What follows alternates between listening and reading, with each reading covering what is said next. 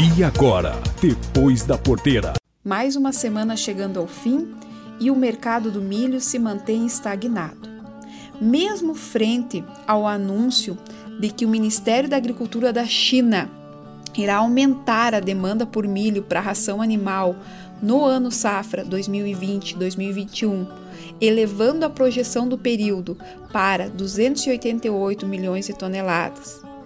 Mesmo frente a uma forte tempestade que deixou rastro de destruições em cidades agrícolas nos Estados Unidos no dia 10 do 8, um fenômeno chamado de derecho, uma linha de estabilidade associada à frente fria, a qual avançou pelo meio oeste do país e gerou ventos fortes, destruindo lavouras e acamando plantações de milho, principalmente junto às áreas onde os produtores optaram por uma genética menos qualificada, a qual produz milho com espiga mais pesada e caule mais longo, o que propicia o acamamento, tal evento climático é extremamente preocupante, pois a produção de milho nos Estados Unidos está no estágio de maturação para o enchimento do grão e entrando já, se aproximando da quarta semana do início dos trabalhos da colheita mesmo com esse episódio climático, manteve-se a expectativa de uma safra muito boa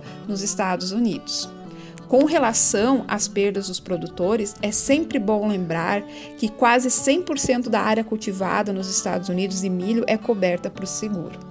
Todos esses fatores não impactaram junto aos valores no cenário nacional. Tanto que os preços futuro do milho registraram movimentação restrita, com flutuações que vão de 0,16% negativo a 0,23% positivo, o que gerou principalmente reflexo junto aos contratos futuros, que tiveram queda significativa, principalmente os com data para março de 2021.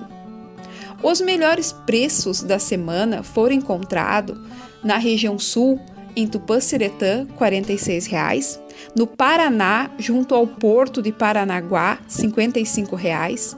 Em Rondonópolis, no Mato Grosso, R$ 42,50. Em Dourados, no Mato Grosso do Sul, R$ 44,00. E em Campinas, São Paulo, R$ 57,00.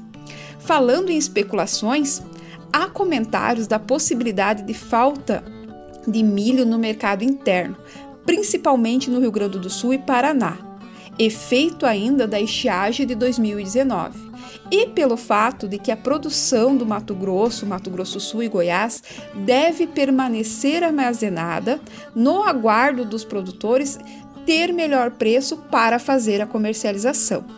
Ainda no Rio Grande do Sul, com receio de enfrentar novas perdas por problemas climáticos, a semeadura do milho safrinha está sendo adiada para setembro.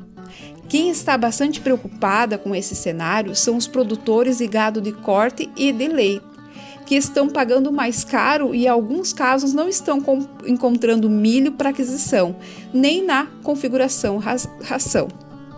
No caso dos produtores de leite, o aumento do custo com a alimentação está sendo recompensado com leves aumentos junto ao preço pago pelo leite na região. Espera-se que o cenário do milho aproveite a proximidade da primavera e comece a florescer com melhores cenários para todos os elos da cadeia produtiva.